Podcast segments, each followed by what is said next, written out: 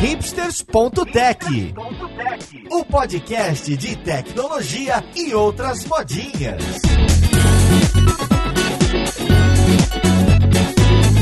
Olá, caríssimo ouvinte, seja muito bem-vindo a mais um episódio do seu podcast favorito. Meu nome é Paulo Silveira, esse aqui é o hipsters.tech e hoje a gente tem mais um episódio do Hipsters Tech Guide, onde a gente vai pegar microserviços dessa vez e ajudar você que está nesse momento de se aprofundar, de estudar mais de microserviços saber para onde ir, como estudar, quais são os principais pontos que o time aqui considera importante para você seguir na sua carreira. Então vamos lá, podcast, ver com quem que a gente vai conversar.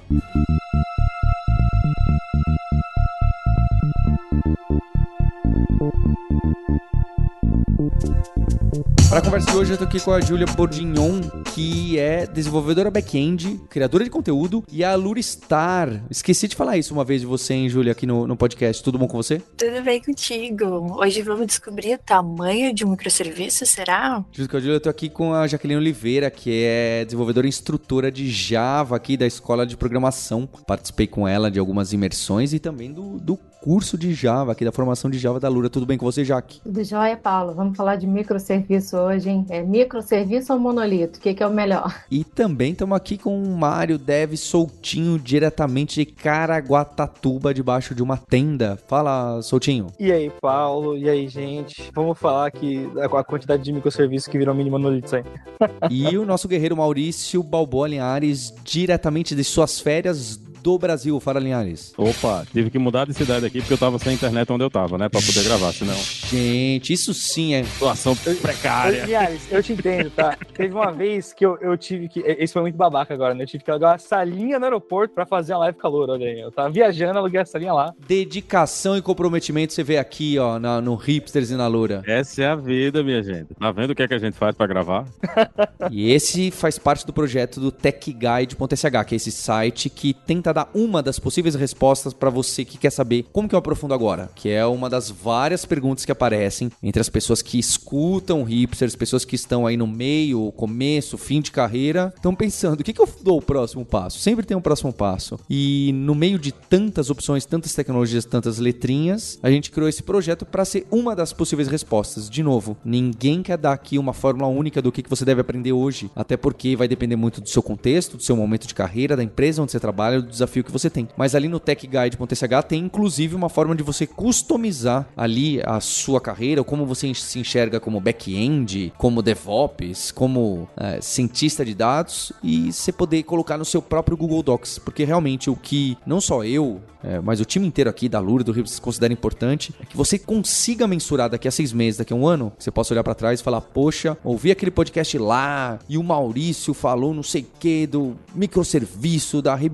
Ribimboca, e aí eu pensei que ia para cá, fui pro outro lado, estudei e hoje estou aqui. Então, em retrospectiva, olhando a nossa evolução, olhando os passos que a gente deu, eu consegui evoluir. Acho que esse é um ponto importante, não só em carreira profissional, mas especialmente pra gente que gosta do assunto nerd, do assunto hardcore, do assunto de código e computação. É isso que a gente quer fazer, certo? É por isso que a gente tem essa profissão, a gente considera legal a nossa a profissão que a gente tem. Então eu queria ser específico aqui no assunto de microserviços, que é um cardzinho, não é? Para quem já tá conhecendo melhor o Tech Guide, é um cardzinho que aparece não só em back-end. Em back-end vai aparecer muito, mas aparece até em outras carreiras. Então eu queria entender, para quem tá desenvolvendo e ainda nunca colocou a mão no seu próprio microserviço, nunca criou, o que, que a pessoa precisa entender? Porque eu acho que hoje o cenário real é as pessoas mais cedo ou mais tarde vão cair em microserviço. Seja no primeiro emprego, seja no 15 quinto emprego, seja na própria empresa, porque tem muita coisa hoje que tem legado em microserviço, certo? Não é mais. O cenário mudou muito. Já passou do, do brilho do hype. Exatamente. Já é um commodity, não é? Tá em todo lugar. Exato. A primeira coisa que a gente deve começar falando aqui, já para dar a expectativa de quem tá ouvindo, é que microserviço é muito mais sobre pessoas do que sobre código. É, é uma estratégia que você vai estar tomando porque você quer dar independência para times distintos da sua empresa. E uma analogia que eu gosto até de, de, de falar assim, né, é que no, no, dia a dia, quando a gente tem um sistema, dificilmente você constrói tudo. Você, normalmente, você manda e-mail usando um SendGrid da vida. Você vai disparar notificações usando alguma plataforma que dispara notificações. Então pensa que parte da ideia de microserviço é dentro da própria empresa você ter essas subdivisões ali, onde você tem programas que rodam isoladamente para executar determinadas funções. Agora, se eles terminam rodando assim ao longo do tempo da empresa, aí é uma outra história. E eu vou deixar para todo mundo trazer seu ponto aí também. Acho que uma coisa boa também pra gente começar é definir, né, o que, o que diabo é um microserviço, né? Eu acho que uma, uma definição boa é a do Sam Newman no, no livro dele, né, o, o Building Microservices, que ele diz que microserviços são serviços que podem ser implantados de forma independente, né, que representam um domínio do negócio. Então você tem um microserviço representando um pedaço lá do negócio, né? Por exemplo, se você tem uma loja online, né, você pode ter um microserviço que é a, somente a parte de pagamento, né? Então tem um microserviço que é um microserviço que faz toda a interação da parte de pagamento. Você pode ter um microserviço que é todo, toda a parte de interação de pedidos, você pode ter um microserviço que é o carrinho, né? O carrinho da loja pode ser um microserviço separado. Então, a ideia, né, na, nessa definição é que quando a gente diz que uma coisa é um microserviço, é que ela é independente das outras coisas que estão acontecendo na aplicação. Ela está disponível de alguma forma para ser chamada, né? Normalmente essa chamada vai acontecer pela rede, mas a gente não define como vai ser essa interação, né? A ideia é que você, na hora que você está criando um microserviço, você tenha uma, uma solução que pode ser chamada até de formas diferentes, né? Às vezes a gente, ah, eu tenho esse microserviço que eu chamo ele via gRPC, ou eu posso chamar ele via uma fila de eventos, ou eu posso chamar ele via um webhook. Então, não existe,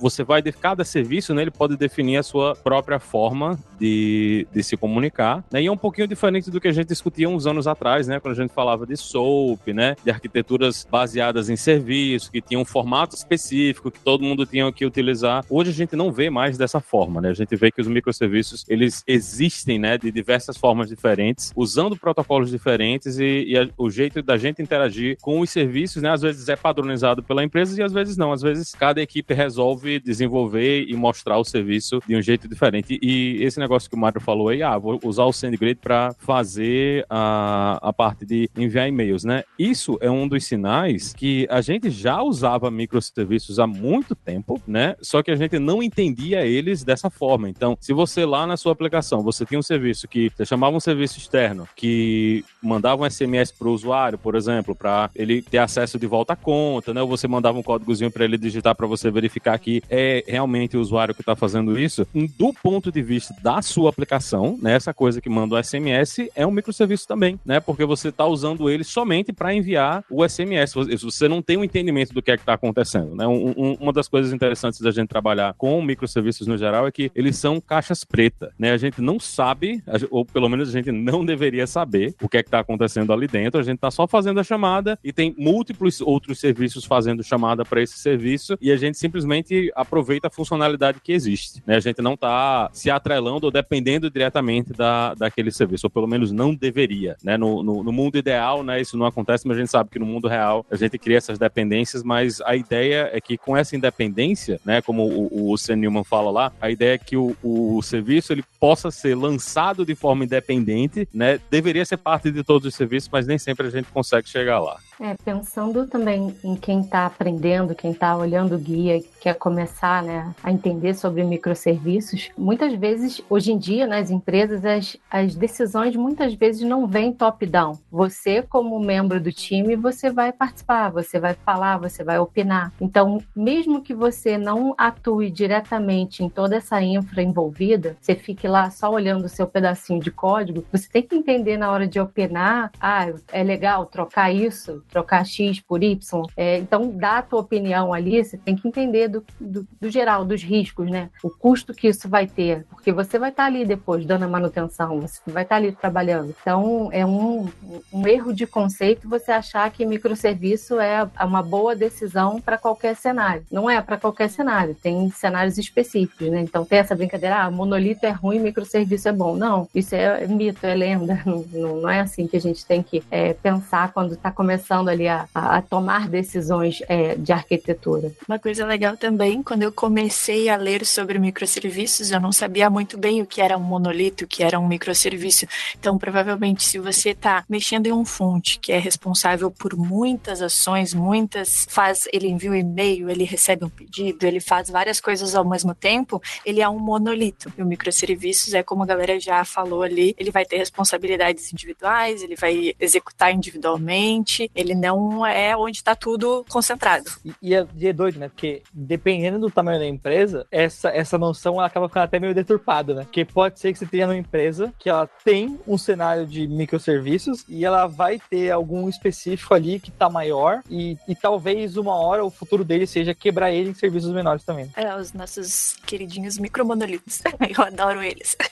eles são os microserviços que a gente acaba por não conhecer ali ou não ter hum, tempo hábil, a squad cresce, o time cresce, as funcionalidades crescem e aquele microserviço ele vai incorporando mais e mais funções e ele se torna algo grande que precisa ser quebrado. Né? Mas esse é o caminho natural das coisas, né? A expectativa é que a gente tá, tá tomando a, a melhor decisão naquele momento, com a informação que a gente tem naquele momento, e eventualmente pode, pode ser que esse microserviço tanto ele se quebre em serviços menores, ou que ele deixe existir porque ele virou parte de um monolito, né? Não fazia mais sentido a gente manter aquele pedaço ali como um microserviço, porque ah, as equipes se juntaram, ou a funcionalidade se tornou menos importante, ou simplesmente não tem mais necessidade até daquele serviço existir. Né? Ele pode ter sido transformado, a, a funcionalidade que ele provê hoje pode ter sido tomada por outra ferramenta que está fazendo o mesmo trabalho de um jeito melhor. Né? Eu, eu passei por uma situação dessas quando a gente tinha uma ferramenta de enviar e-mails e mensagens no geral, num trabalho anterior, e a ferramenta original ela só mandava e-mails, e chegou um momento que a gente precisava fazer vários outros tipos de notificação, né? Tinha que mandar e-mail, tinha que mandar SMS, tinha que fazer webhooks, e a ferramenta era, era muito difícil da gente pegar esse microserviço que era específico para e-mails e transformar ele numa ferramenta mais genérica. Então, o que aconteceu é que a gente reescreveu, né, uma nova ferramenta de notificações e o serviço antigo de e-mails morreu, né? Quando a gente verificou que não tinha mais ninguém usando, todo mundo tinha migrado para nova ferramenta, aquele microserviçozinho que fazia só o envio de e-mails, ele foi aposentado, né, e a gente apagou o códigozinho dele lá no Git. E é normal, né? O dia a dia, no, no dia a dia a gente vai ter muito o ideal, né, que a gente tem esses casos, né, dos serviços que crescem, os serviços que diminuem, porque isso demonstra que a gente está entendendo melhor o que é está acontecendo do ambiente, né, e a, a, dinâmica da equipe, né, e das várias equipes que estão nos arredores segue segue criando mais conhecimento para a gente entender o que é que é um negócio de verdade, né? É muito difícil você acabar com, com um serviço que ele só faz uma coisa e ele não faz mais nada e nunca muda, né? No geral, isso é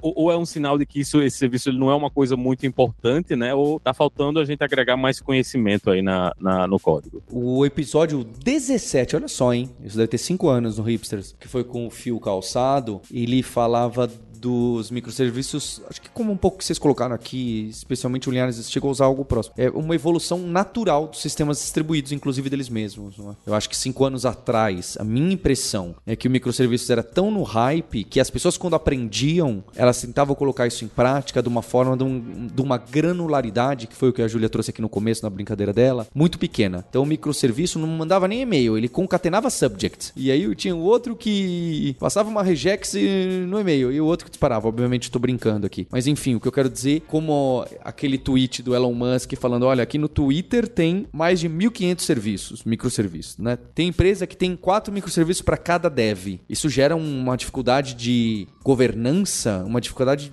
de tudo, né? De comunicação, de ownership, de, de tudo. Então, acho que esse ponto que vocês citaram várias formas, ah, o serviço é menor, maior, tá junto ou não tá, eu queria saber como que hoje eu me preparo. Se eu tô estudando, tô entendendo uma tecnologia de Java para microserviços, com o Spring, alguma cloud, se eu estou usando microserviços, algum framework para Node, etc., eu, eu tenho que começar a ficar quebrando tudo? Ou eu já penso mais em algo, mais um sistemão, para entender como que eu me posiciono hoje? É óbvio que você vai entrar em empresa que tem alguma coisa daquele. Chegou até, até aquele termo nanoserviço, que foi assustador uma época. E, e hoje em dia acho que a gente está mais no meio termo. Como eu me preparo hoje? Se eu vou estudar, se eu vou praticar, se eu vou testar algum conhecimento meu, eu, eu tenho que ir para qual dessas direções? Começar pela dor e sofrimento, né? O que define a decisão é o, o quanto de dor e sofrimento você está passando agora com o monolito ou com a situação que você tem atual e se quebrar isso aí em, em microserviços vai realmente trazer um, uma melhora de produtividade para a equipe ou uma melhora técnica, né? Porque a gente pode trabalhar com microserviços do ponto de vista que o Mário falou, né? Que é aquela coisa de você vai quebrar porque você quer equipes mais independentes, que elas possam desenvolver funcionalidades que entram em produção mais rápido, porque elas não precisam estar mais ali dentro do monolito e passar pelo ciclo do monolito, né? Ah, você tem muitos testes, tem código, é, é código que está quebrando. Ah, eu, eu tô vendo, tem esse código aqui que não tem nada a ver com o meu código que está quebrando o meu build, né? Porque está com um teste flake, essas coisas. Então, se é uma questão de produtividade de equipe, você quer quebrar essa funcionalidade e colocá-la para fora, para que a equipe que é responsável por essa funcionalidade trabalhe mais rápido, então você tem que começar pela, pela dor sofrimento mesmo, né? Se, ah, se a gente quebrar isso aqui, né? Qual, o que é que a gente tem que fazer e o que é que a gente ganha, né? A gente vai ganhar mais velocidade, a gente tem infraestrutura já pronta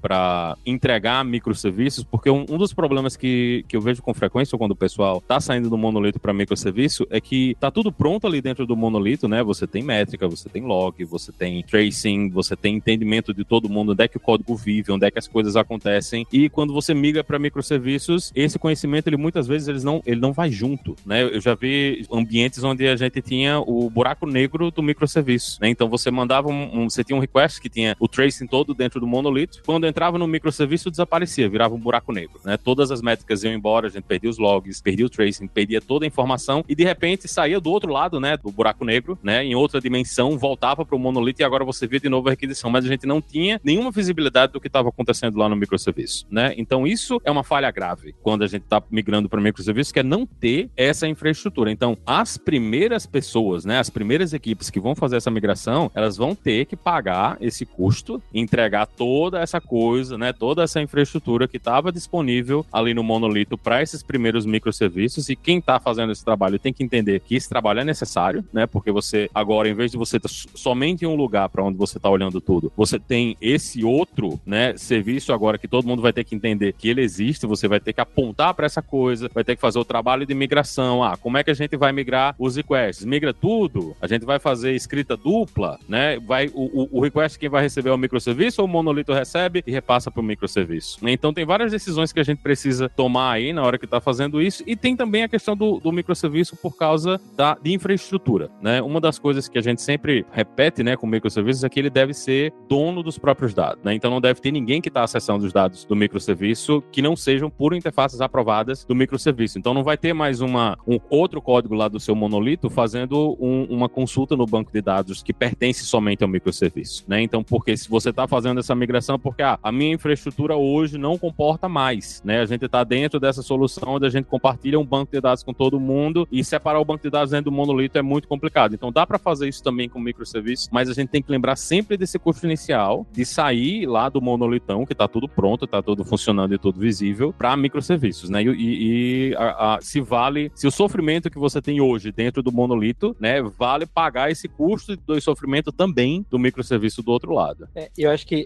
essa parte que o que o Linhares trouxe sobre pagar o custo é realmente uma coisa que, tipo, você tem que botar na ponta do lápis. Porque senão o que pode acontecer é, você vai para microserviço porque você acha que tá tendo uma dor, que você acha que tá te fazendo perder dinheiro. Aí quando você muda, você vê que a sua conta da AWS vai para o espaço o valor. Porque você começa a gastar um valor que antes você não via. E aí você começa a ficar num loop de tentar aplicar correções em cima disso. Então, eu acho que é super importante, antes de aplicar para valer qualquer coisa, você tentar testar bem, é, fazer alguma estratégia que você consegue, às vezes, rodar em paralelo ali. E você paga o custo de testar para você entender no seu volume de aplicação quanto que rodaria ter dois serviços fazendo duas partes do processo ali. E entende que vai ser um, um passo de, de aprendizado mesmo, né? Não tem uma, uma resposta única para tudo. Algumas plataformas, como por exemplo o Hiroko, tem algumas calculadoras que é um pouco mais fácil e tem um pouco mais de integração, mas no seu lado você vai ter que fazer muito tudo. E o tuning vai até como que você garante que o que está saindo de um microserviço e entrando no outro é a mesma coisa você não vai poder subir 15 microserviços no ambiente de teste para conseguir garantir que eles estão testando entre si. E, ou, ou, até pode, mas o custo disso também é caro. Então, é super importante você pensar que é uma decisão que impacta principalmente as pessoas, mas o custo está diretamente envolvido. E essa parte de turing é extremamente importante. Tipo, planeje bem antes de fazer isso para valer, porque senão pode virar, sei lá, acabar com a empresa. e pensando como começar a usar os microserviços no, meu, no dia a dia, assim, de desenvolvimento, eu gosto sempre de. Eu comecei com aquela ideia de, ah, muito legal microserviços, vou quebrar, quebrar, quebrar, até tá rodando só uma função ali no serverless. Botava um método a rodar que gerava, um, sei lá, um regex, como foi o, regex para validar e-mail, como o Paulo deu exemplo. Eu entrei na fissura do microserviço quando tava no hype, e hoje eu entendo que o microserviço ele não precisa necessariamente ser desse tamanho minúsculo onde a gente reaproveita tudo. E eu uso mais ou menos uma regrinha que eu li em algum lugar, mas que hoje eu carrego para a vida, que é de uh, um, microserviço ele precisa ser compreendido e gerenciado por uma única equipe e ele tem que ser uh, pequeno o suficiente para dar conta de uma tarefa específica, mas completo e grande o suficiente para atender essa tarefa de uma forma independente, assim, sem depender de outros serviços, de outros times. Então, eu mais ou menos uso essa regra. Então, eu não entro num método, não desenvolvo um método dentro de um microserviço, mas também não deixo ele gigantesco quando eu vou quebrar ali, tirar um módulo do, do monolito e transformar em microserviço, tirar alguma função específica. Então, eu tenho mais ou menos isso para medir ali a complexidade do meu microserviço. É, um cenário legal também é quando você quer fazer alguma experimentação tecnológica. Você tem a, você usa a mesma tecnologia de ponta a ponta e de repente você quer testar se uma, uma funcionalidade tua específica vai ter um desempenho melhor com outra linguagem ou com outro banco. Então, fazer devagar assim essa experimentação com outra tecnologia e aos poucos ir integrando e substituindo também é interessante. Ao invés de você reescrever tudo, eu também já, já tive a experiência de uma empresa que queria reescrever tudo. Acaba tudo, reescreve tudo e vira tudo microserviço. Isso é, é fadado ao fracasso, assim. Você não consegue entregar o projeto inteiro, sair reescrevendo tudo. É, tem que ser assim por partes e tem que realmente analisar o custo. Essa questão aí da conta da AWS é muito comum aí as empresas depois chorarem porque é, é realmente fortuna, né? Sai muito caro você manter os serviços funcionando ali na nuvem. E isso que a Jack falou é bem importante. Não existe pegar um monolito, um sistema legado gigantesco e transformar ele em to todo ele em microserviços. Não dá certo. Eu já passei por várias empresas onde eu entrei nisso e os projetos nunca saíram, nunca. Porque em algum momento a gente se frustra porque é muita coisa para transformar em microserviço. Então, se você está conhecendo microserviço agora, não faça isso. Pega uma coisinha de cada vez. E tem uma coisa que a gente falou também em episódios anteriores, né, que são as leis da física. Tem momentos onde simplesmente não dá para você colocar microserviços porque você precisa de tempos de resposta tão baixos que adicionar um microserviço, você ter a latência, fazer a chamada pela rede, serializar, de serializar do outro lado, torna o tempo que você imaginava ser o tempo de resposta inviável, né? Principalmente quando você está trabalhando no ambiente de nuvem, né? Que você está usando uma rede de terceiros, que você não tem controle total, você não sabe como é que os dados vão trafegar lá dentro. Então, tem momentos onde simplesmente não dá, mesmo você pode, ah, isso aqui está muito grande, tá difícil de entender e tudo, mas não dá para você migrar para microserviços porque você tem contratos de SLA que dizem, ó, eu tenho que entregar isso aqui em meio segundo, né? E na hora que você adicionar ali um, um, uma, duas, três chamadas para microserviços para entregar essa funcionalidade, né? Você já matou esse meio segundo só em chamada de rede. Então, tem lugares também onde simplesmente não dá para a gente colocar microserviços porque a gente tem contratos ou tem necessidades de performance que não dá para atingir com microserviços, né?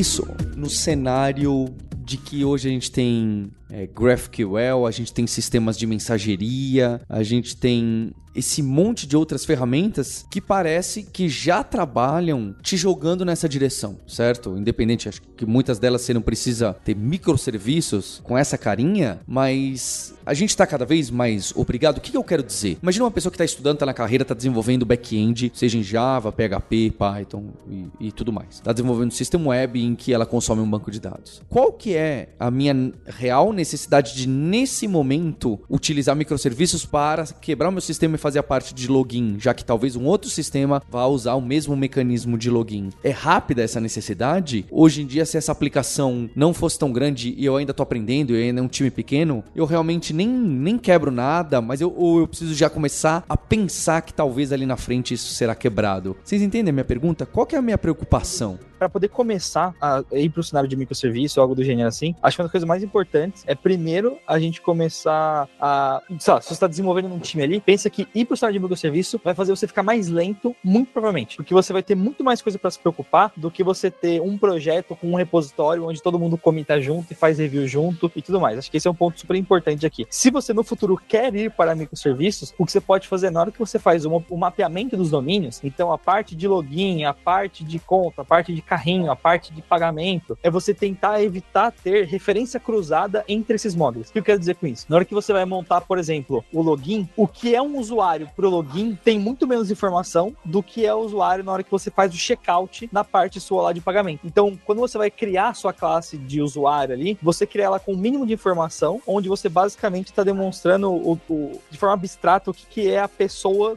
dentro daquele cenário ali. Então, ela vai ter menos informação no login, vai ter mais informação no outro lado. Claro, isso abre margem para você parecer que tá duplicando um pouco de código, mas no futuro, quando você for separar o microserviço, isso vai acontecer invariavelmente também, sabe? Acho que é uma forma de começar assim. E se você tá ouvindo isso aqui e você acha que GraphQL precisa de microserviço, pode parar por aí, tá? Porque o GraphQL é, é, é uma resolução de um problema e não uh, uma solução para trabalhar com microserviço por si só. É, acho que analisar também, né, para quem está começando, será que esse pedaço aqui que eu estou fazendo, eu vou precisar escalar isso no futuro de forma individual? Vai ter tanta demanda, vai ter tanta requisição assim que justifique depois eu, eu quebrar? O que, que pode ficar junto? O que, que potencialmente é, no futuro não vai ter tanta essa necessidade? É, algumas coisas assim, quebrando pelo domínio, você já consegue perceber que é, vai ter mais requisição do que outras, né? Então, na hora de dividir ou de pensar em quebrar, sempre começar analisando isso, talvez. E aí eu queria saber as tecnologias. Então é óbvio que cada stack pode ter algo muito diferente, mas eu queria entender quem são os principais players, porque aqui, se entrar lá no Tech Guide, você vai ver que microserviços é um card que vai aparecer é, em, em Java, em Python, etc. Como que fica essas tecnologias em cada uma dessas principais techs? Quais são os frameworks ou, ou sistemas, ou a, alguns são inclusive agnósticos, essas plataformas, que acabam aparecendo muito no mercado de trabalho? Acho que a primeira é gRPC, né? Acho que o, o, uma das coisas que aparece primeiro na hora que você está tomando decisão de usar microserviços é qual é o protocolo de comunicação que você vai ter entre os serviços, né? E, e hoje a gente tem outras soluções, né? Tem Drift, que é o, o que o Facebook criou, mas o que a gente mais vê no mercado hoje, né, é gRPC e tem um suporte legal para praticamente todos os ambientes mainstream que a gente tem, menos Ruby, né? Se você for usar gRPC com Ruby, lhe desejo boa sorte, né? Você vai sofrer muito, ter muita dor de cabeça e vai ser lento pra caralho, mas se você tá usando qualquer outra tecnologia, né, especialmente Java e Go, que são as tecnologias favoritinhas do Google, ou Python também, vai ser fácil de você exportar a sua aplicação via gRPC, né? A gente ainda vê é, o pessoal construindo microserviços com REST, né? Principalmente se o seu microserviço serviço ele está sendo exposto com, como uma aplicação, como uma API pública, né? No geral, a gente não vê muita API pública com gRPC, tá mudando isso aí um pouquinho mais hoje, mas no geral a gente não vê muito, mas eu acho que gRPC seria um dos primeiros, né? Uma das primeiras coisas que você vai ter que, uma das primeiras decisões que você vai ter que tomar, né? E, e hoje é uma decisão bem fácil, né? Bem comum você ver gente usando gRPC para chamada de microserviços e o jeito que a gente constrói aplicações com gRPC também é bem simples de entender. Então, é, acho que é uma das primeiras coisas coisas que o pessoal vai aprender. O Linhares, só para eu, eu, contextualizar um pouco mais, porque tradicionalmente quando a gente fala em microserviço, todo mundo tá começando, às vezes nem só quem tá começando, fica com a cabeça que é aquele negócio que a gente faz requisição HTTP, utiliza JSON ou XML, mas a maioria das vezes JSON para se comunicar. Esse gRPC, assim como o tal do Thrift, inclusive outros antigos que não, não são usados mais, aí é alguma coisa mais hardcore, não é uma socket e... Não, é a mesma coisa. É tudo HTTP que você manda, no, no caso do gRPC, ele manda um formato formato binário por padrão, Aham. mas você pode configurar ele para mandar JSON também, não tem diferença. Ele, ele tá usando HTTP2 ali Ah. para mandar as requisições, não tem nada. Dá para você trabalhar, né? O formato, o protobuf, que é o formato que ele utiliza para comunicação, você pode usar de qualquer jeito, né? Você pode pegar, eu já vi gente usando o protobuf para escrever mensagem no Kafka, né? Você vai se arrepender amargamente se você fizer isso, mas dá para fazer, né? Então, dá para o, o formato em si, ele é independente do, do- da Entendi. forma que a gente se comunica, mas o gRPC no geral ele roda em cima de HTTP. Então é, ele tá mandando requisição HTTP lá pro seu servidor, ele tá fazendo a tradução e transformando as- os objetos para você. Então imagina que se você tá usando um Spring MVC, né, ou tá usando um Rails da vida e, e ele faz aquela abstração de transformar os parâmetros da requisição em um objeto para você, o gRPC tá fazendo a mesma coisa, né? Ele pega aqueles parâmetros ali da requisição e entrega para você um objetozinho pronto, né, com o- os tipos lá, já faz o passe dos números, né? Pega a data, você pode criar objetos, estruturas, né? A gente não chama, chama de objetos, a gente chama de, de estruturas complexas ali, com estruturas com as suas próprias propriedades e tudo. Então, ele tá fazendo esse trabalho de ler a coisa da rede, né? Ler o binário que tá vindo ali no HTTP da rede, entregando para você um objetozinho pronto, né? Então, ele, ele meio que faz esse trabalho mais grosseiro de pegar a requisição HTTP e transformar no objeto para você poder utilizar. E a vantagem dele em relação ao HTTP JSON clássico, que um Springzinho, Railzinho já tá meio preparado para fazer para mim. velocidade, né? Como a gente tá falando num formato binário, a leitura e escrita desse formato é bem mais rápido, consome bem menos bytes do que você tá trafegando isso aí por JSON e ele tem estruturalmente o, o entendimento de o que é cada mensagem e como você consegue documentar diretamente na definição do protobuf, né? Que é o, o, o formatozinho da mensagem. Então você, a- esse formatozinho da mensagem, ele tem uma linguagem específica, né? Que é independente do ambiente onde você está executando. Então eu posso, por exemplo, pegar o meu serviço em Java, né? Eu defino o protobuf todinho e digo, olha, gera o esqueleto do servidor em Java. Então ele vai gerar as classes todinhas lá básicas em Java, né? Para ser o seu servidor e você vai dizer, ah, mas agora eu quero chamar no meu cliente que é em Python, né? Então você pega a definição do formato e diz, olha, gera um cliente em Python em cima dessa definição aqui de protobuf, né? E ele gera o cliente todinho com todas as classes, a coisa toda para você, né? E você vai pegar esse código e vai dizer, ó, agora eu digo o servidor tá aqui nessa nesse nesse domínio, né? E nessa porta e você faz a chamada, ele faz a chamada, ele faz toda a tradução dos objetos, faz toda essa parte de rede para você, chama lá o seu servidor. Então você não precisa escrever a parte de código de rede, né? Toda essa parte de código de rede e de transformar um objeto do formato em objeto em memória lá do Python para o formato do gRPC e lá do outro lado do Java, ler esses bytes aí e transformar em um objeto em Java, tudo isso está feito para você e em várias outras linguagens, né? Então é muito fácil de você definir um serviço usando o protobuf, né, que é o formatozinho lá do gRPC e chamar ele, tanto você escrever o servidor em qualquer linguagem suportada, como também chamar ele, né, com usar um cliente em qualquer linguagem suportada. Você não precisa fazer nada. Então lá você pode poder dizer, ó, esse campo aqui tá deprecated, né? A gente não vai mais usar esse campo, fica lá marcado na documentação. Esse campo aqui, ó, a gente tem um novo campo. Então tudo isso tá meio que dentro da definição do gRPC pra gente trabalhar. Então tem muita coisa que você termina recebendo de graça. Tal como o- Linhares deu essa aula aqui pra gente de gRPC e, e como trabalhar com protobuf e tudo mais, eu recomendo bastante também que você estude formas de resolver problema em cloud, que até aparece em algum papo que a gente teve, não sei se o episódio já saiu ou não, que a gente comenta sobre cloud e tudo mais. Então você explorar os recursos que você tem, né? Então, como guardar imagens, é, usar os recursos como as lambdas, por exemplo, né? Porque eu trouxe esse lance do custo e o custo invariavelmente está em você ter uma aplicação rodando 24/7 que você precisa ter um tempo de resposta curto e tanana, tanana, tem várias coisas. Só que se você opta por usar essas estruturas estilo lambda, por exemplo, às vezes, dependendo do seu software ali, você consegue cortar o custo. Claro, tem um trade-off de tecnologia, então, normalmente lá, por exemplo, na, na AWS, o que vai ser mais barato de você subir vai ser uma lambda com Python ou com JavaScript, e talvez esse não seja o cenário de linguagem que você tem na sua empresa ali, mas legal cogitar usar isso, pode eh, ajudar você a reduzir custo, pegar um software que você não precisa deixar o tempo todo disponível ali e orquestrar processos nessa arquitetura mais serverless ali. Então você vai ter tanto essa parte de trabalhar com microserviços e também tirar vantagem na parte de infra de cloud que você tem aí. E se você está começando ali lendo Tech Guide, eu acho que você provavelmente não foi para o mercado de trabalho. Então experimenta implementar um microserviço, bota ele na tua máquina mesmo para rodar, consome ele, que isso vai te dar clareza sobre como funciona, o que é comunicação, mais ou menos entender como é que isso rola, porque eu fui para o mercado de trabalho com a teoria do microserviço.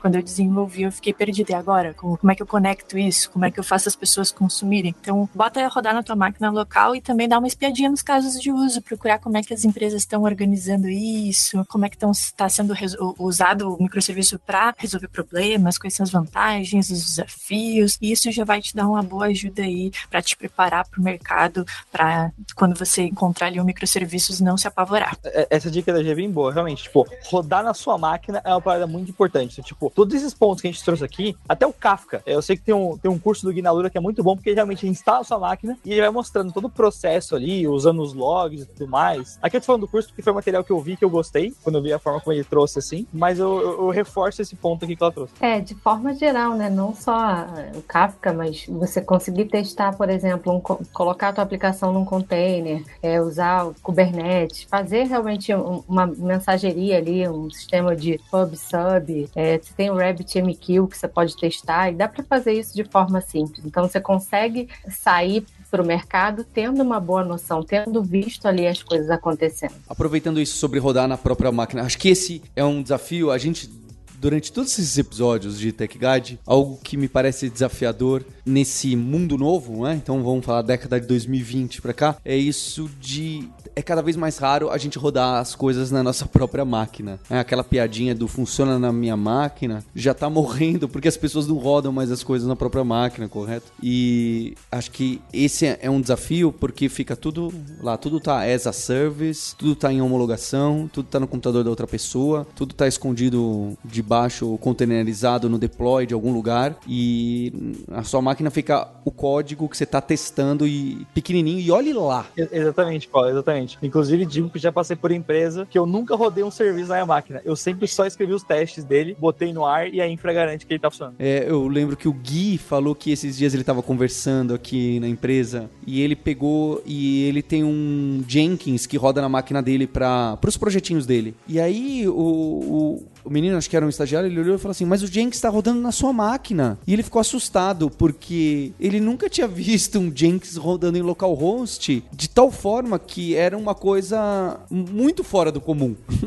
é interessante porque 10 anos atrás, fora do comum era o contrário, né? Você rodava na, no computador debaixo da sua mesa. Os, a, a, integração contínua de muita empresa não era nem num on-premise, não era nem num servidor dedicado de um host tradicional. Era na máquina da empresa que tinha um, um subversion em algum lugar. E em 10 anos as coisas mudaram completamente opostas. Então, um microserviço se rodar na sua própria máquina pode ser desafiador e, sem dúvida nenhuma, é um bom mecanismo para a gente entender. E aí eu queria chamar esse ponto de como que a gente testa, como que a gente enxerga o que, que as coisas estão acontecendo. Tem o Postman para a gente trabalhar com APIs e fazer os testes e preparar as carries e preparar as coisas que a gente quer fazer e entender melhor onde a gente está se enfiando, mas certamente também tem outras ferramentas que vocês usam não necessariamente para debugar, mas talvez para testar, talvez para entender melhor um microserviço que alguém falou que é para você usar? O que, que aparece aí com frequência? Porque esse é mais agnóstico ainda a plataformas. O, o Paulo aí deu a, a, a, idade também, né? Que eu lembro que 10 anos atrás, 10 anos, ó, 10 anos atrás, a comunidade Ruby estava toda migrando para Travis CI, que era uma ferramenta de teste na nuvem, então todo mundo tinha o, o stickerzinho do Travis CI lá do seu projetinho que estava no GitHub rodando. Muita gente tentava rodar isso aí em as coisas privadas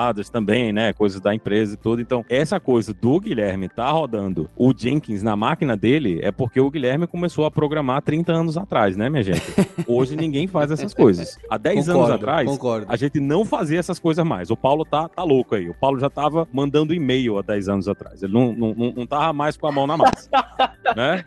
Não tava mais com a mão na massa. A gente já faz isso há muito tempo. Ô, ô, e... ô Linhares, Linhares eu, eu, posso fazer um ponto em defesa do, do, do ponto do Paulo aqui. Eu trabalhei em agência, meu primeiro emprego, e, cara, o versionamento era um servidor na rede local que fazia backup no Drive. Era nesse nível. Tipo, eu levei Git na agência que eu trabalhei. Eu ah, ensinei ah, fazia backup, filho. no de todo mundo. Fazia backup. Eu, eu conheço um ambiente onde o versionamento era a pastinha que o Tomcat usava para carregar a aplicação. E alguém apagou a pastinha e perderam tudo, porque não tinha backup do servidor. Caraca. Então, é, essa é a vida. Mas uma, uma coisa interessante dessa conversa é que um dos grandes problemas que a gente vai enfrentar quando a gente está migrando para microserviços é a experiência do desenvolvedor. Porque, ah, eu estou chamando esse serviço aqui e estou vendo o retorno da chamada desse serviço aqui, né? Aí você vai, ah, estou rodando aqui o meu servidor no modo de desenvolvimento, né, na minha máquina e tudo. Aí eu quero testar aquele outro serviço. Eu já trabalhei em ambientes onde um dos serviços principais que a gente precisava interagir simplesmente não existia em QA, né, no ambiente de homologação. Ele não existia. Então, o único jeito da gente testar de verdade, né, a chamada para o serviço era colocar em produção e ver o que acontece, né? Reza aí pro santo do computador para ver se a coisa funciona. E isso é muito problemático, né, quando a gente está trabalhando ou está migrando para ambientes de microserviços, porque a gente perde um dos grandes pontos que a gente queria ter, que é a independência, né? Se o outro time ele não está fornecendo, né, a, a, o ferramental para a gente poder testar de forma local, mesmo com serviço de mentira, né, mesmo com serviço que traz respostas de mentira, você termina diminuindo a velocidade da equipe que está tentando integrar com você. É porque eles não têm como saber se aquela coisa que eles estão trabalhando, né, se o, se o serviço que eles estão fazendo realmente funciona até que chega em produção. Então, na hora que a gente está fazendo, né, esse trabalho comigo, a gente tem que se preocupar com aquelas coisas que a gente já falou, né, tem que se preocupar com custo, né, porque o custo de trabalhar com, com microserviços é complicado, tem que se preocupar com você ter que lembrar de todas as tecnologias. Ah, esse microserviço aqui é em Rust, né, mas a empresa todinha só trabalha em Java. Imagina a dor de cabeça, né, que é você ter um único microserviço rodando em Rust e quem tem que integrar com aquilo ali, às vezes tem que entender o que é está acontecendo. Ah, vou fazer um fix aqui, ah, agora eu tenho que aprender uma nova linguagem, né? Então, isso é um problema também, né, de você ter esse monte de coisa de tecnologia que está fazendo. Microserviço também não deveria ser esse lar de ter a luva do Thanos de todas as linguagens que você quiser ter. É uma porra trabalhar com muita linguagem, é um inferno você ficar trocando cada bug que você pega um serviço a linguagem diferente. Pois é, e, e, assim, outras coisas que a gente vai ter que considerar, segurança, né? Como é que a gente garante segurança? A gente garantiu a segurança de uma aplicação. Agora a gente tem que garantir a, segurança de 50 microserviços. Como é que a gente faz isso, né? Como é que a equipe de segurança vai escalar para garantir que todas essas coisas todo mundo entenda as coisas que tem que fazer, né? Todo o trabalho que precisa ser entregue para garantir a qualidade. Então, tem vários problemas também quando a gente vai trabalhar com microserviço, né? E não é somente, ah, eu quero usar microserviço aqui porque eu acho que eu tenho que quebrar essa equipe. A gente tem que entender também os problemas, né? As dores de cabeça que a gente vai ter e como é que a empresa e as equipes que estão no, no, no seu redor vão lidar com isso aí. Como sempre, né? Tudo que a gente fala aqui sempre depende. Olha, Linhares, a minha tréplica para você é, o gRPC que você colocou aí, meu amigo, é uma coisa muito menos usada do que você imagina. Porque a verdade é que as empresas estão bem atrás e os tamanhos delas são menores. É óbvio, vai, ok. As pessoas não estão mais rodando na própria máquina as coisas hoje em dia como o Guilherme está. Mas tem muita coisa rodando no, no JSON HTTP devagar e lento? Porque acredito que também nem precise de algo como o Thrift e o gRPC, correto? É que nem é que você não precisa, é que você não sabe o ganho que você vai ter quando você estiver usando. Um exemplo é, sei lá, por exemplo, se você está trabalhando com Clojure, você tem o EDN, né? Para trafegar EDN pela rede, ele já é mais otimizado do que você trafegar o JSON puro, por exemplo, porque você consegue passar mapa e ele consegue fazer umas reduções na hora que você passa, que passando só EDN pela rede, você consegue ter ali um ganho, sabe? Então acho que é muitas vezes na empresa sentar, olhar para isso, querer reduzir esse custo e tentar trabalhar o processo para ir em cima disso, assim, também. E, e, a gente tem outras soluções, né? Tem Swagger que você pode usar para fazer documentação e gerar código também através do Swagger, para esse caso de API JSON. É só que tem muita coisa que já está pronta ali dentro do gRPC, né? Então é, é, mais fácil de você usar essas coisas que já estão ali dentro do que, ah, eu vou usar Swagger para fazer definição e vou ter que gerar o código, convencer todo mundo a usar Swagger. Então, quando você está usando o gRPC, ele já gera um cliente servidor para você. Então, você tá amarrado, né? O Swagger não. O Swagger, no geral, é uma coisa que você, ou o seu framework tem que suportar, né? Ele consumir Swagger para criar a aplicação, né? Ou você vai estar tá fazendo isso aí meio que por fora, né? E a gente sabe que quanto mais distante a documentação tá do código, mais distante também ela vai estar tá do mundo real, né? E a gente também está deixando aqui links para os outros cards do Tech Guide, como o Mário colocou tem relação com cloud, tem relação com GraphQL, tem relação com diversos outros assuntos que vão acabar aparecendo para você nessa nova infraestrutura que a gente trabalha no dia a dia, que é a realidade de grande parte das empresas. Então fica aqui também o um desafio para você. Pegando aqui o que a Júlia, a Jaque, o Linhares, o Soutinho trouxeram durante o podcast, para você se adaptar o seu plano de estudo. O que, que você quer aprender, o que, que você quer colocar em prática, o que, que você acha que é importante para sua carreira, para os seus próximos passos como profissional profissional. Então eu queria agradecer todos aqui e em especial a você, ouvinte, pelo download, pela audiência e por gerar o seu markdown de estudos ali do techguide.sh e mostrar pra gente o que, que você considera de pontos importantes de estudar em microserviços e afins. Hipsters, abraços, tchau!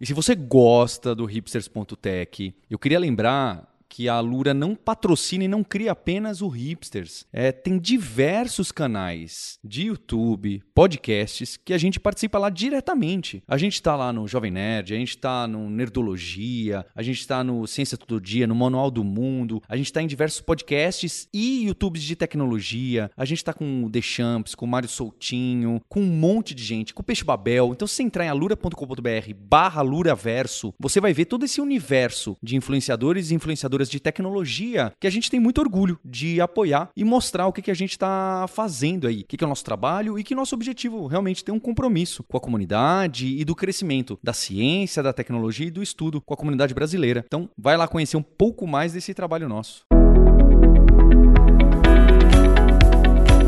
Este podcast foi produzido pela Alura, Mergulhe em Tecnologia, e Faculdade FIAP. Let's Rock the Future. Edição e sonorização, Radiofobia Podcast e Multimídia.